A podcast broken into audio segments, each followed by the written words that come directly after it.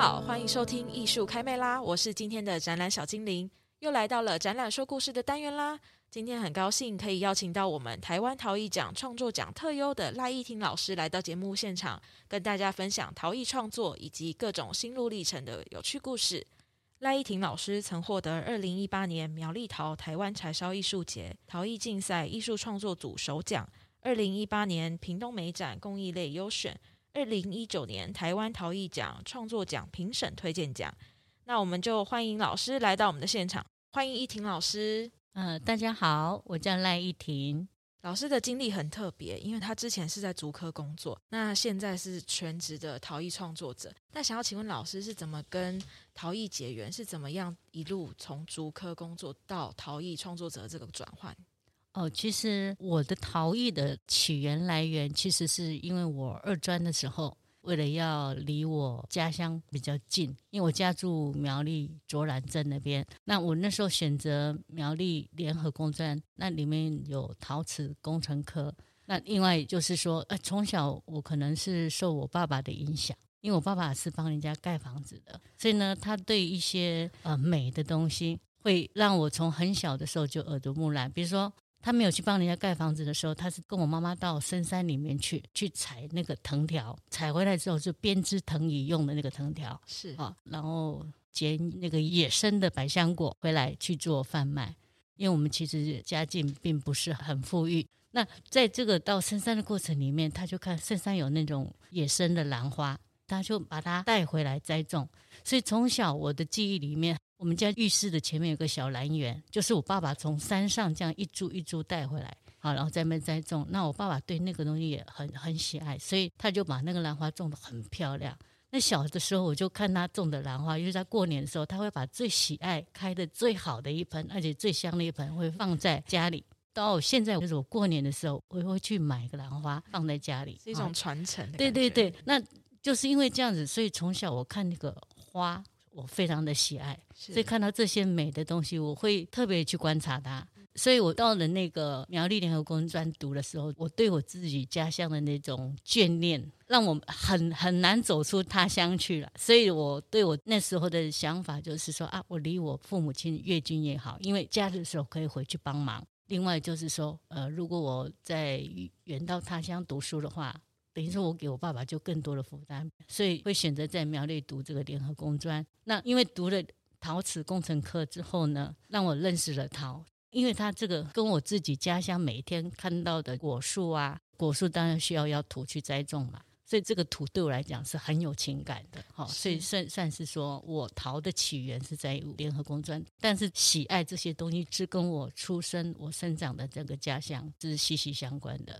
是，那老师读完联合工专，然后就出社会工作了。那工作这个阶段是不是就与陶有点脱离了吗？哦，其实没有，就是可以跟大家分享说，其实我那时候二专毕业之后，因为我从商转到工程，说实在，我的成绩并不好。所以我那时候进二专，陈焕堂老师在我个展开幕的时候，他还讲说：“哎，他好像是倒数第二名，还是 好幽默，真的倒倒数第二，怎么进去了？然后他还记得比较清楚。结果我毕业的时候是第一名、第二名毕业的，所以就临临的那个学校跟那个台音是做卫浴设备的，那跟我们学校有建交合作，所以我领了他的奖学金。”那时候毕业就是必须要到台英去工作，因为他在淡水三支乡好远，然后他放假时候，那时候交通不像现在这么便利，所以我从淡水回家，回到我妈妈家，其实已经下午了，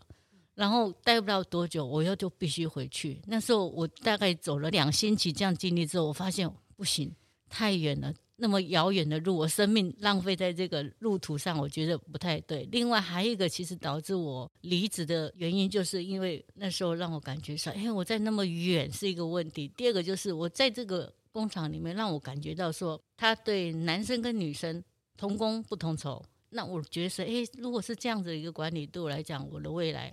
可能堪忧，所以呢，我 那时候大概三个月有满之后，刚好我的那个二专的同学，他在那个新屋有个美商辉路公司，他是做陶瓷釉药的，那它的釉药就是用在比如说山羊啊、合成啊、建材上会使用的地砖、面砖所上面的一个釉药。另外就是它的那个设计。所以那时候我就因我同学的邀约，我就离开那个地方，到了那个美商的幼药公司。所以其实我并没有跟陶瓷脱离，反而我的工作其实前两个都是接轨的。反而是到第三个时候到科学园区，嗯。之后呢，那真的就是跟陶瓷就比较长的一个切分呐。但是因为我自己没有忘记对陶瓷的喜爱，所以在科学园区工作了这个十八年。那我晚上啊，每周三的晚上是到那个新竹联合工法，是我一个联合工专的学长他开的一个工法，所以会去那边去玩陶。所以一直以来，其实我跟陶瓷之间是没有中断的。但是我真正的创作是在以后研究所的时候。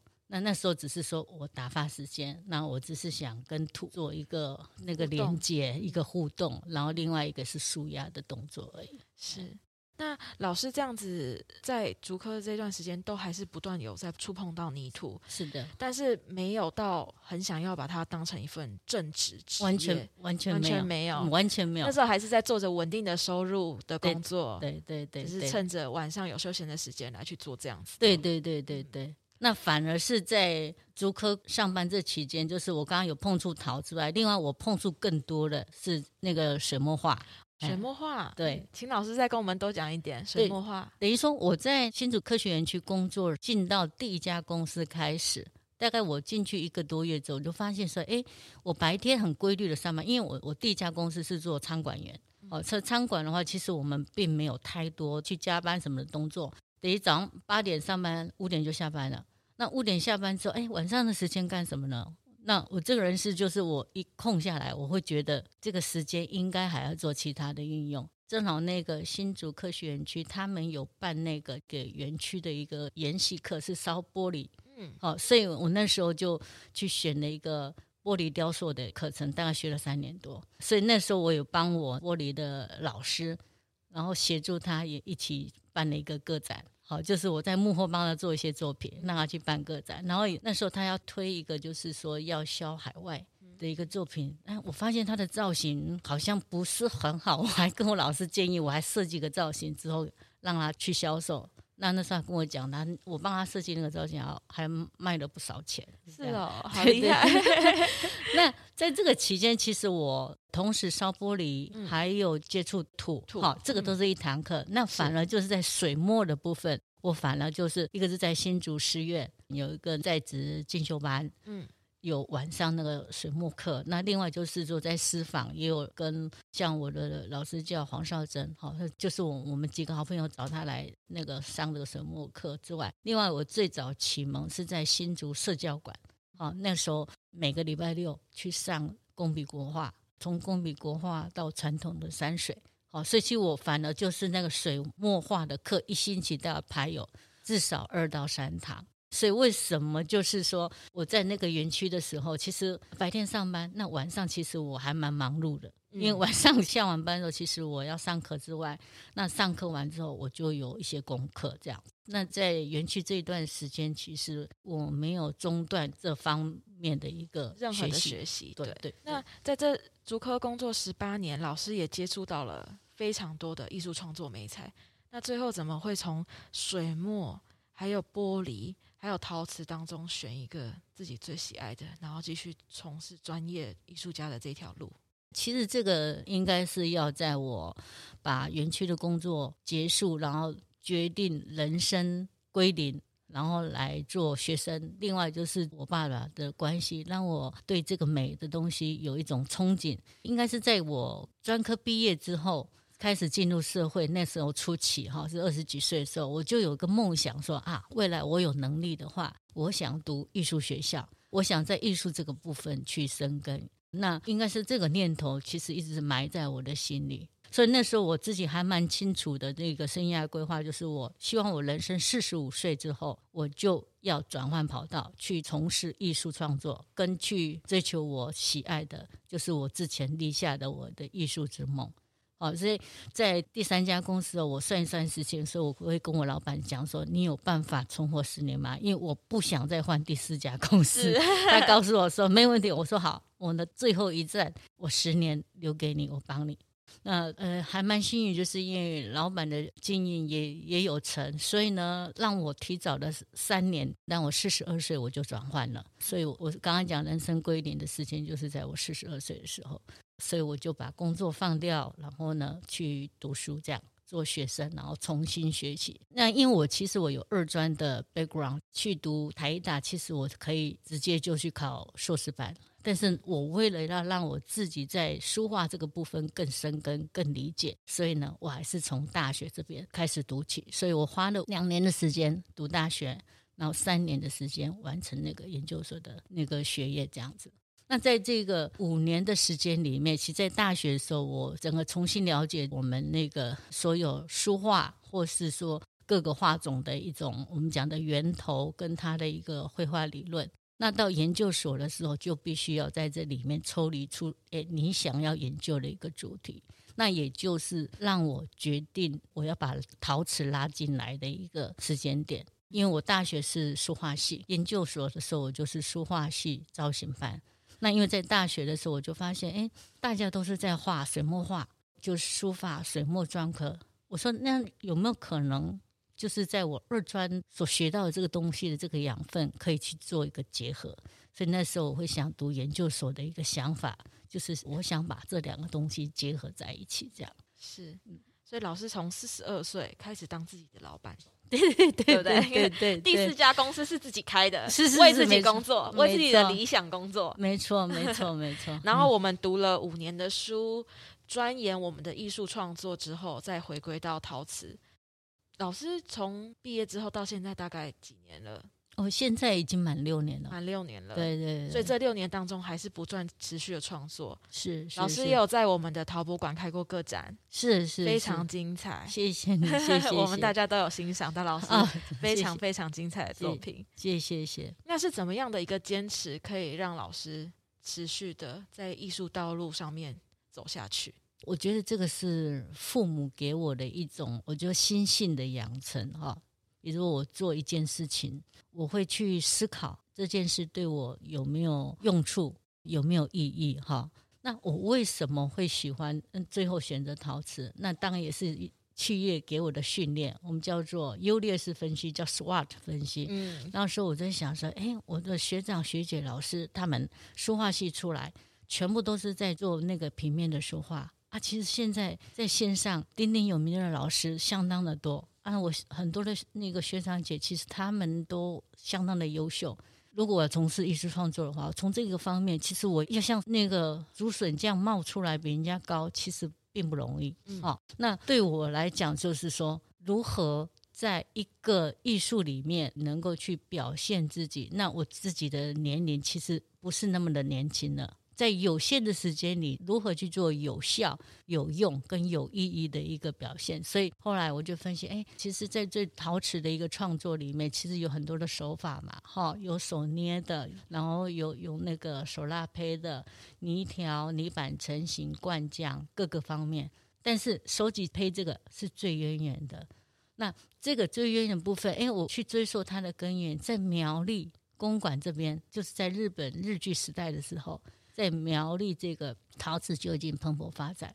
那到现在，我回到自己家乡，我发现这些传统产业，或是说这些技术，几乎快失传了。那在五年前回到公馆的时候，还有三位老陶师，大概就八十几岁哦，然后他们还有在做这样的一个传统的手挤胚的一个技法。结果就短短的不到两三年的时间，这些老陶师也陆续都走了。那我会学手举胚，就是我在研究所的时候，我不是我把那个陶拉进来嘛。那我脑袋其实，在那个时候我已经有一些现代陶的一个构想，但是呢，我那时候存留是我二专做陶的基本技法，围缺手机配这个东西哈。那那时候也不知道手机配这个东西，我只觉得说这些那个制作方法好像没有办法满足我想创作出我要作品的感觉。所以那时候在研究所的时候，我也只能用我二专时候知道的那个很基本的一些方法来做了一些造型。可是，呃，说实在，真的他没有办法去符合到我当时论文想要去表现的一个论述的东西。所以我的指导教授蔡友老师就说：“那你不要在这个地方浪费时间，那你赶快的去顺利毕业。”等你毕业之后，才是你真正论文创作的开始。所以他这句话已经打动我、点醒我，所以我就没有浪费时间。不然我可能是延后毕业的。那毕业完，我休息三个月的时候，我那个研究所想要创作的那种东西，我无法打破，无法找出那个技术的那个突破点，所以我要去找老师。那个时候我，我呃加入了第一个陶瓷的学会，叫中华民国陶瓷学会。是，那正好在莺歌陶瓷博物馆这边办联展。对，里面就看到一个老师的作品，那以之后成为我的老师，叫陈炳林老师。他的作品，我一看他的作品啊，这个是我要找到做那个陶的感觉。然后我就去问那时候的那个协会里面的一个顾问，他叫谢志明，他就跟我讲啊，那是陈炳林老师的作品，他是用手挤胚做的。我说啊，我我对手挤胚这个这个名词是深植我心的，因为我在科学园区工作的时候，那我们有公司。那个员工旅游，我们有到花桃窑。那到那边去旅游的时候，正好他有一一个时段是一个老陶师在做挤胚的示范，让我们看。那时候他用的就是手挤胚，他说他把泥条弄得长长的披在身上再挤。那时候对我来讲，哇塞，这个这个是我在学校没看过，所以我就说以后我有机会，我一定要学这个技术。所以这个就一直是放在我心上哈，所以一直到那个加入国陶，看到我老师作品的时候，跟一直在我那个技术瓶颈里面要找到的答案就是手挤胚。所以当时我就跟我那个陈老师讲说：“哎，老师，我可不可以跟你学你手挤胚？”那个老师当时他也愣了一下，他看我一下，他觉得怎么可能？你看了我一个作品，你就想要跟我学手挤胚？对。当然，我回去之后有跟他讨论，他也不相信，所以他叫我说，他正好在那个新竹的那个铁道艺术村那边有办一个个展，是他的作品个展。他就跟我说：“你先去看我的作品，之后再跟我讨论。”哦，我就真的赶快去看，看完之后我就一个一个作品拍照下来，然后跟他讲我看那些作品的感觉，他就。觉得哎，好像有跟他有共鸣呢。嗯、他说好，那时候才答应答应我说好，那你来找我吧，因为他的工作室在东市，好，所以那就在某一天我情绪蛮低落的时候，你知道吗？就是我休息三个月的时候。我就说，哎，我人生的下一个目标到底要做什么？那时候我有陷入一个瓶颈迷失。我本来想是自己开车到全省绕一周嘛，我想去放松心情，去找出说我人生下一步想要做什么。去环岛找答案。对对对，想 对我说，我想要去流浪，流浪，我要去流浪。我说，流浪的第一站，我应该去履行承诺，先去拜访那个陈老师。哦，所以我真的行李就打包了，然后就往东市走嘛，然后去老师的工作室。大概谈了一个多小时，说，老师说好啊，从今天我们就开始做吧。所以也没有流浪了，我没有流浪，第一站就已经快要找到答案了。所以我第一站跟他谈一个小时之后，我就那边留下来，我就从那天就开始揉土，他就告诉我怎么练土揉土嘛。从那个时候开始到现在，我也没时间去流浪。嗯，所以在我跟他这样学习大概八九个月整，你也到最后一个月，我在找工作室，因为他把我赶出去，说你可以出去了。他说，因为当时有那个蔡荣佑老师，大概是我去跟我老师大概学四个月左右的时候，他去那边去拜访他，看到我那边学习。他就开始产生一些好奇，后来他有来了两三趟，因为他把他的孙子送过去跟我老师学手机胚，所以他就观察我。到最后第三次的时候，他本来要走了，在门口，他跟我谈，他说：“哎，你是可以创作的人。”我说：“哎，为什么？”他跟我分析，他说：“第一个，你已经很清楚你自己要做什么；那第二个就是说，你已经把这个我们讲的这艺术的一个基础学历都已经补齐了。”那第三个，他说，在我做的过程里面，他发现我其实是很有想法的，是啊，他觉得说，哎，你是可以去从事艺术创作，所以那个时候是才有点打动我说，哎，我可以做吗？我可以做专业的艺术创作者吗？所以那时候才开始思考。那同时在过程里面，我老师告诉我说，你做这个陶可以去参加一些比赛。我说我我不喜欢去做那些动作，我觉得比赛会对我有压力。那时候我在学这个陶的想法，只是说。我在研究所的时候，我想做一个作品，我碰到了瓶颈，我只是想对这个瓶颈去做一个弥补跟跨越的一个动作，我只想好好做出一个我心中想做的东西而已。是我并没有想说，哎，成为一个专业的，或是说想去进入做比赛的这个动作。但是我老师告诉我说，你不去比赛的话，你怎么知道你自己做的东西？是不是被别人所认可啊？或是说大家可以觉得说，哎，你是可以做的人了嘛？那他这样子跟我讲的时候，我说，嗯，好吧，那那就试看看吧，哈。然后我第一次比赛是二零一六年就开始送两件作品，一个是到新竹的竹签美展，另外一件作品是苗苗栗的双年展。竹签美展那个第一件作品是获得佳作，那送到苗栗这边获得优选。是，哎，对我来讲，哎。真的，我的作品还有受到评审的一个青睐肯定哈，所以。我我就持续在继续创作嘛，哈，因为我跟我老师学的时候，我的想法就是我也不浪费时间，因为我老师一直告诉我，他说如果你是真心想学的，请你不要浪费时间。我一星期大概去二到三天，那去的时间，他说你一定要准时七点在他工作室门口报道，过了时间你就不要来了。哇！所以那时候我从新竹，尤其那个十一二月的时候，其实很很冷，都是进入到冬天啊。那我一样从新竹就五点。就起床，然后刷牙洗脸，赶快就冲到那个东市去。因为我当时去的时候，我老师他觉得我不会有耐心学下去，他认为我大概一星期我就打退堂鼓了。嗯，啊，他没想到我就这样子一路做下来，这样。嗯，所以老师从小就是因为父亲给你耳濡目染，有对于美学的这种鉴赏，对，然后加上艺术创作。培养你心性的养成，坚持不懈，还有这种热情。那老师的作品很多都是关于到佛学，对。那我们可以谈一下作品的概念吗？OK，那应该是讲我对我的这个作品会走到佛学跟那个禅宗有一些相关联，就是应该是在那个研究所的时候，因为我论文的题目我把它定为就是既白当黑。既白当黑哈，其实我是在大学的时候，我们在读那个东方书画理论啊，我非常喜欢邓石如的那个书法，然后他在那个书画理论里面又讲了一句“既白当黑”，这个是他从那个在篆刻的时候，比如说他在刻印章的时候呢，我们名字有线条的部分是叫实处，也叫做黑，那旁边挖空的地方我们叫白，也叫做虚处。所以既白当黑是这样子来的，意思说这个白跟黑也让我串联到哎虚跟实。所以因为那时候我因为要研究这个论文，我同时就会接触到易经哦，我去看易经，然后我再看佛教的心经、金刚经，再看到一些禅宗相关的一个书籍之后，再套到做西方的绘画理论，像那个蒙德里安所讲的几何哈那些造型。所以我就把这个虚实的部分跟佛教尊禅宗所讲的空有无里面去做了一个核对，跟易经所讲的一阴一阳谓之道，所以整个我做了一个融合之后，我发现其实这个东西观念都是一体的。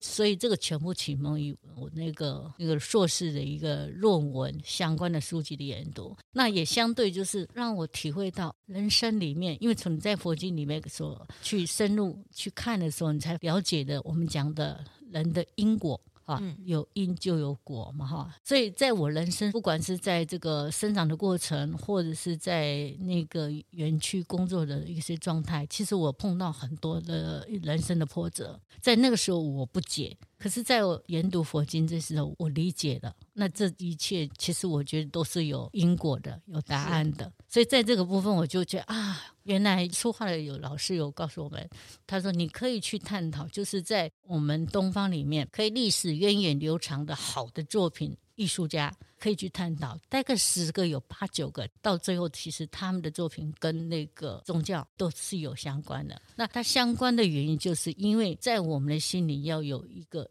寄托，哦，有一个依循，而那个心灵的依循跟寄托。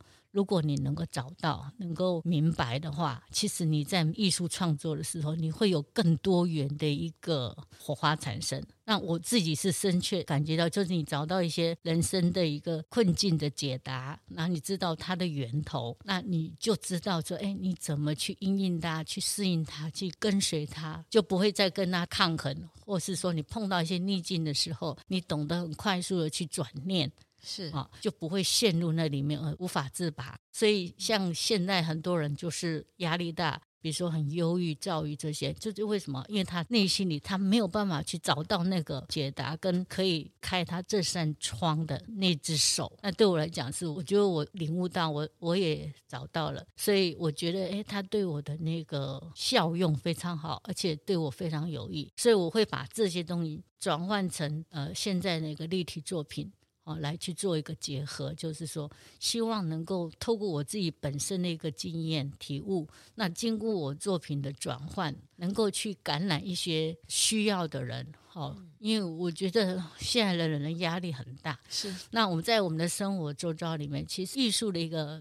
表现展成，我觉得它不是只有美而已，而是让你无形的心灵的一种叫做艺术治疗，嗯、一种辅导，让人家看了这个作品之后，我让你沉淀，是可以抚慰人心的。是的，是的，让你能够静下来去去思考，然后去审视之后，去重新调整，让自己重新出发。嘿，那老师这件我们得到特优的作品是万元急处，是。那我有发现它是二，所以代表是老师是有一系列的万元急处作品吗？是，其实万元急触这个作品哈，它的一就是我跟我老师在学那个收集胚之后，第一次我送了作品去竹堑美展比赛得佳作，然后二零一七年我就送了万元急触一，一样去参加那个新竹美展，拿到竹堑奖。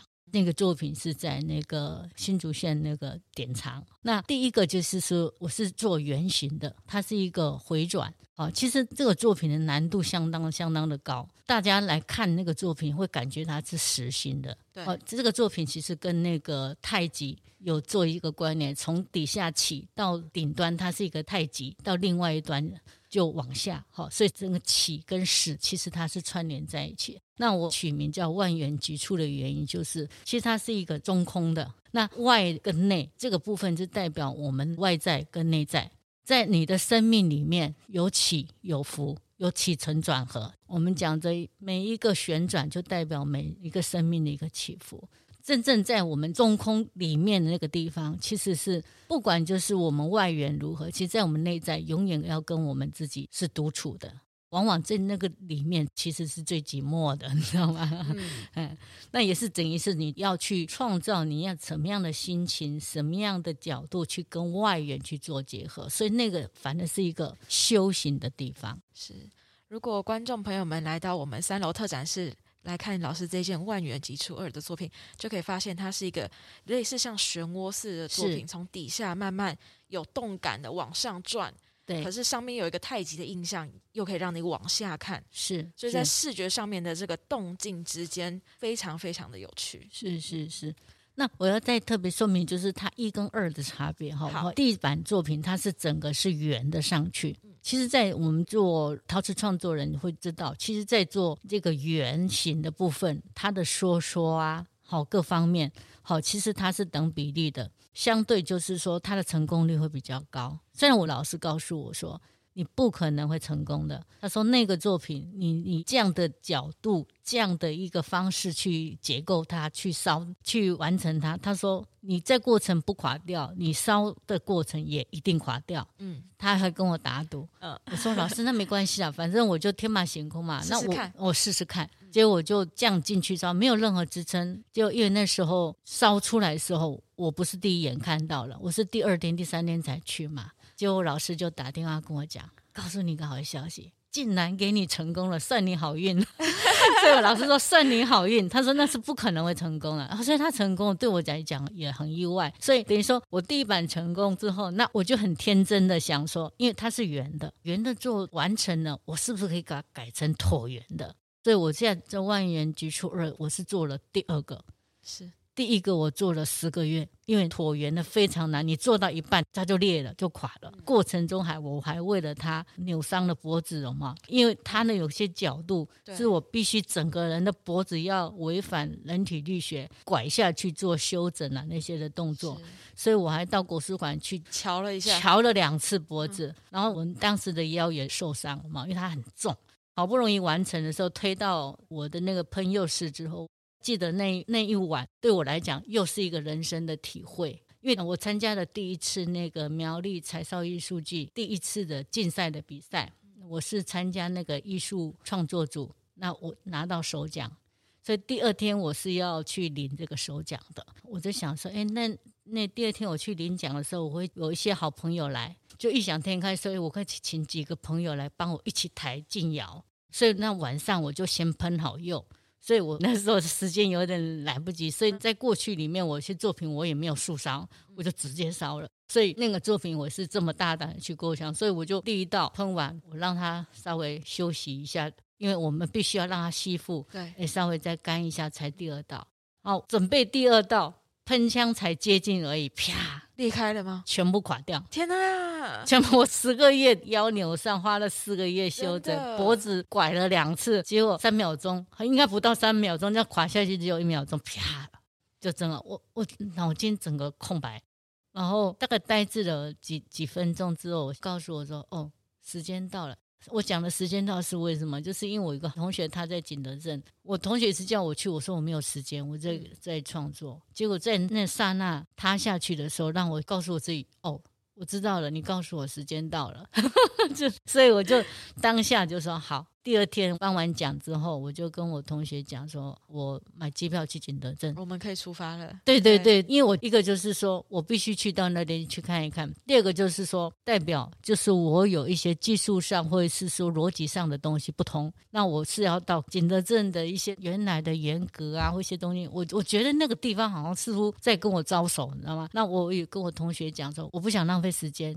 你可不可以帮我找景德镇最厉害的雕塑老师？我说，即使是三天五天都可以，我都愿意去跟他学。就我同学帮我找了，就是景德镇真的是国宝级的老师刘远长刘老师，他是景德镇陶瓷工厂的厂长，所以我就到那个工厂，然后跟那个老师学了五天。在这五天里面，然后我每一天一样，七点我就在那个工厂门口。后来老师说：“哎，你这个学生真很奇怪呢，怎么会这么认真？我们这边老师都没有这么学生那么认真，有的在八九点还来。然后每天我这边等他开门，我就进去。然后他说：啊，这么短的时间能教你什么呢？哦，那他就拿他自己做的一个作品，因为他是在做那个佛像啊，或一些那个比较现代一一些佛的一个造型，或是动物的造型的，他们是类似用那个模具的这种方式来制作。”他就拿一个给我，然后我记得我是拿了弥勒佛，他就说：“那你就照这来刻刻看好了。”那我当然是用我的方式，就用空心为法。然后他就看我的做的法，就大概理解我的程度是这样。然后他又跟我讲了一些雕塑的一些原理。好，然后在这五天的期间里面，我就是跑到他附近的那个相关的工厂都去看人家做，然后跟那些老师傅聊：“哎，你们在做这个时候是怎么做的啊？”大概去看他的一些过程。哦，我知道，我有一些关节点必须要去补强，就是这样子。五天的时间之后，那五天到，我跟我老师说啊，我要回台湾了，我才告诉他我是谁，然后我让他看我的作品。刚开始见面，我没有让他知道我是谁，我也没有给他。然后他看了我作品之后，他好开心，他说哇，你的作品做得很不错哎，竟然台湾来了一个高材生来当他的学生。我说我不敢当，我是真的真的是不懂。然后最重要，他当时还叫他的学生跟女儿。他说：“你来，你来，你看，这个人作品做的这样，还来跟我学习。最重要是他每一天我还没开门，他就在门口等我了。他就告诉他们说，这是台湾人的学习态度，你们要学习。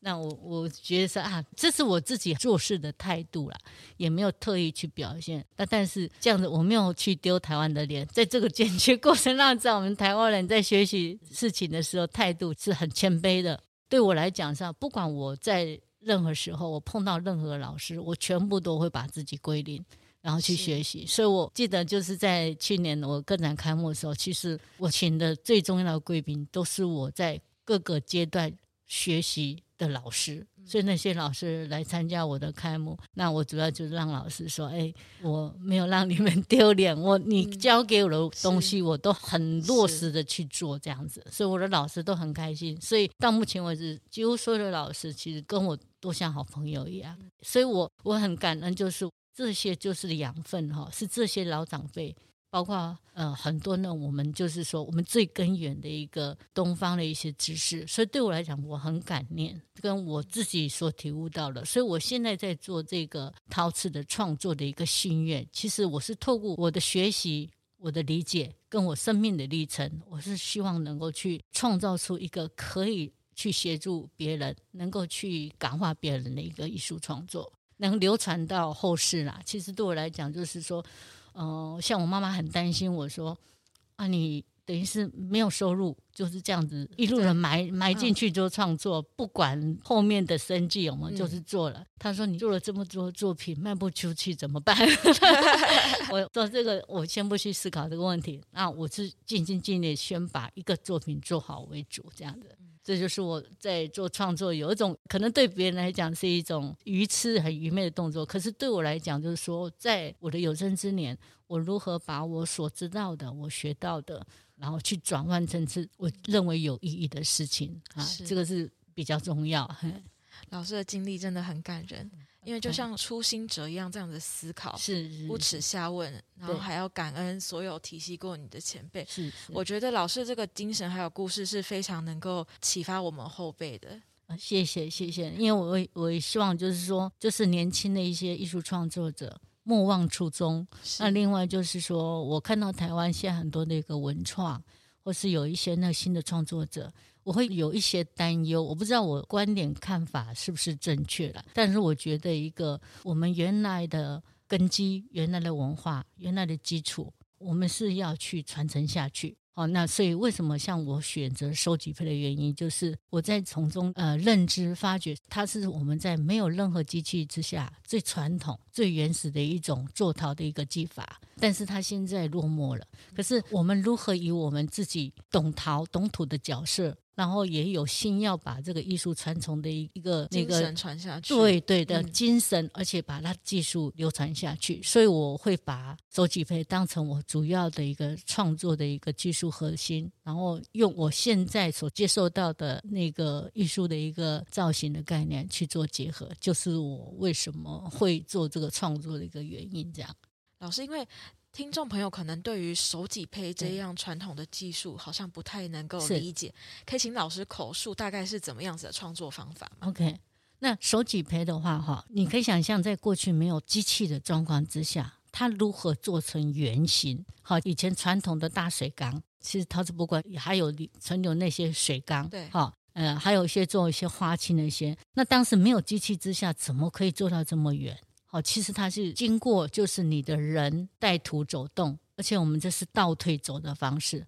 那我们呢，在做这个陶的姿势，就是你要不断的把泥土揉成粗的泥条。那你放在手上的时候，我们要靠两只手，左手是在胚体的外围，那泥土是在你的内侧，右手去握土，然后转动，然后左手是把泥土当成一个我讲，我们要把它挤压。所以这两个动作是一个喂土，一个把土挤压。让土能够挤高起来，双手的方向有点像是一个逆时针，一个顺时针。哎，对，没错，右手是一个顺时针，那左手逆时针，而且这两个的动作，它要配合得很好。然后它的两只手的距离就代表厚度，它你挤上去的就是你手转的这个幅度，就代表你可以挤高的拉起来的高度。那其实它这个做法，我发现它可以让土非常的致密。哦，嘿，反而不是一般人认知说，哎，它可能会漏水或怎么样，没有，其实它非常的致命。那在网络上，我们 YouTube 可以看到很多其国外的那个陶艺家在做，其实他那个不是正统的手挤胚，他是一样是吃粗的泥条，可是他那个叫做堆土而已。哦，真正手挤胚它是经过哈喂土、挤压、浮土，哈，其实它的动作做出来这个陶其实非常的致命。那现在这个这个就其实它算是很辛苦的一个动作。在我做的初期的时候，我碰到就是你刚开始做的时候，其实你两个手肘这个手腕是非常非常痛的。肌腱会不会受伤？会会会受伤，嗯、所以他要经过一段的时间去去训练。对对。另外就是说，我们在做的时候，其实我们的右手的虎口是好，它这是大量的在运作，所以这个虎口的肌肉这个力量，这个是也是要训练的。刚开始其实我们很少用到这个力量，所以我刚开始做大概一个月，我这个手腕是痛到不行，然后这个虎口到最后都是变笨的，你手拿碗都快端不起来，确实要经过训练。然后另外就是他不断的揉土，是哦。不断的揉土，其实现在的人其实很少 愿意花那个时间去做这个动作，大概都是机器来比较快。嘿，现在人都讲求速成，对，速成没有错。但是做陶好像是需要去练心，一种修行，慢慢的过程。而且老师刚刚有提到，我们手几配，你还说还要倒退，对，所以它是你整个身体都要动，哎，手腕、手臂加上腿部，对，要跟这个。陶有一个舞蹈跳舞的感觉，没错没错，对你你这样形容就对，所以它的那个东西是有节奏感的。你手在动的同时，你的两只脚是慢慢缓缓的往后滑，才能让你上端双手它在移动的时候产生一种规律。所以你变成是手腰脚这个整体，你身体是要一起律动的。嗯，那真的是在跳舞，感觉很优雅，很漂亮。可是实实际上做的时候，其实是很辛苦，是很辛苦的。所以我的同学笑我说：“哎，奇怪，我专科时候看你蛮纤细的，骨头也没那么大，为什么现在感觉就很粗壮？”我说：“这个就是我每天在练身体，就是因为做了手几配之后的产物。”是，对对对对对。那再来想要问一下老师，我们因为老师这次得到我们创作奖的特优。那有没有什么得知这个消息之后当下的心情？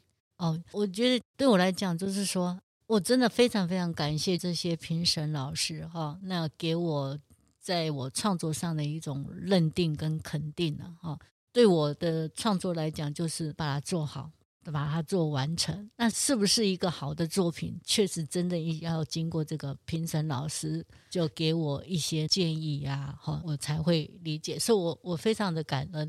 呃，我我自己的一个期许，其实说不断的去做更好的作品，是我一直以来对自己的一种勉励。那我今天不会因为我得了这个奖，我就停止这样的一个创作。反而，其实我每一个作品里面，其实我在思考，就是我如何再去突破我所没有做到或没有去接触到的一些难度。所以我每一个作品都是在考验我自己。如何再去找出它的一个设计的结构，去突破，或是说呃别人或是我自己还没做到的那种想法，或是一种设计的难度哦。所以像陈焕堂老师，我的陶瓷二专的启蒙老师哈，我现在跟他重新再学釉药，一来是说陪伴老师，陪伴老师；第二个就是说，哎，他他有很多宝是我可以继续挖的，对对对。嗯、所以在这种间距下，我每一个月。两天的时间到新竹来跟他学幼药，那他知道我在做什么，所以他看了我的作品之后，他告诉我说：“不要那么辛苦，给自己这么多的难题，好吗？不要压力太大。”对，而且他知道我在做这个陶手所花下去的心血跟心力，他就告诉我不要那么辛苦。另外就是说啊，他也感受到说：“哎，你如果做很难的，第一个身体很累，第二个是很难的东西，人家未必看得懂。”他是告诉我，现在很多的评审，或是说很多的东西，其实他对你要去了解，或是你要突破的东西，他并不理解，所以对我来讲是吃力不讨好的事情。所以他到我工作室有跟我讲这样子，他反而告诉我，因为他现在是八十几岁嘛，他人生有所感慨，他也担心我说，哎，如果这样子。一味的这样子往下钻研哈啊，你你作品卖不出来，你的生计怎么办？他告诉我说啊，你回到原点，你去做好卖的东西好了。对，等于说兼顾做艺术创作，也可以兼顾你生计的东西。对对对，我觉得呃还还蛮感念他。不在我内心那个不安的灵魂哈，那那个 想突破自己的灵魂，还是告诉我会想去一个个去突破。呃，就是说，老师有个内心创作的小孩，对对对对，要听从他的声音，是是是，最纯粹、最单纯的声音。对对对，好啊，那我们就都差不多喽。老师有没有其他想要补充的内容？嗯、呃，我很感谢就陶瓷博物馆哈，其实应该算是前年六月了，那是我给自己目标设立，从学收集笔开始到比赛到展成五年整之后验收的第一张成绩单。那第一个个展我就办在这个陶瓷博物馆的原因，就是因为陶瓷博物馆给我的感觉就是属于全台湾跟世界接轨，而且在这里有很好的一个陶瓷学习的环境，展成的一个地方。所以我会选陶瓷博物馆这样的一个展览地为我人生第一个纯陶瓷的一个个展的出发点，哈，就是这个原因。那当时疫情还没来，所以我还蛮幸运的。所以那时候把这个演艺厅借给我当开幕，我真的很感恩。老师那一场高朋满座，谢谢，非常非常多的大前辈都有来支持。对啊，所以我，我我是说就很感谢这些老师们，就一路的提携，然后也也感谢陶瓷博物馆给我这么好的一个礼遇，给我这么好的一个展场。所以在那个展览里面，其实那个馆长啊，还有那个江组长，组长哎，他们都给我很多的一个协助，哈、嗯，真的非常感恩你们。好，这个恩典永记在心。好，谢谢。我们也谢谢老师，因为也感谢老师有带出这么多。漂亮有精神性的创作，让我们就是心灵上面有所启发。谢谢。那我们的节目就到这边喽。那也非常谢谢依婷老师来到我们的节目当中，谢谢老师，谢谢，谢谢你。本届台湾陶艺奖于四月一日至八月二十八日在陶博馆三楼特展室展出，欢迎各位听众们来参观我们精彩的作品哦。那我们下次见喽，拜拜，拜拜。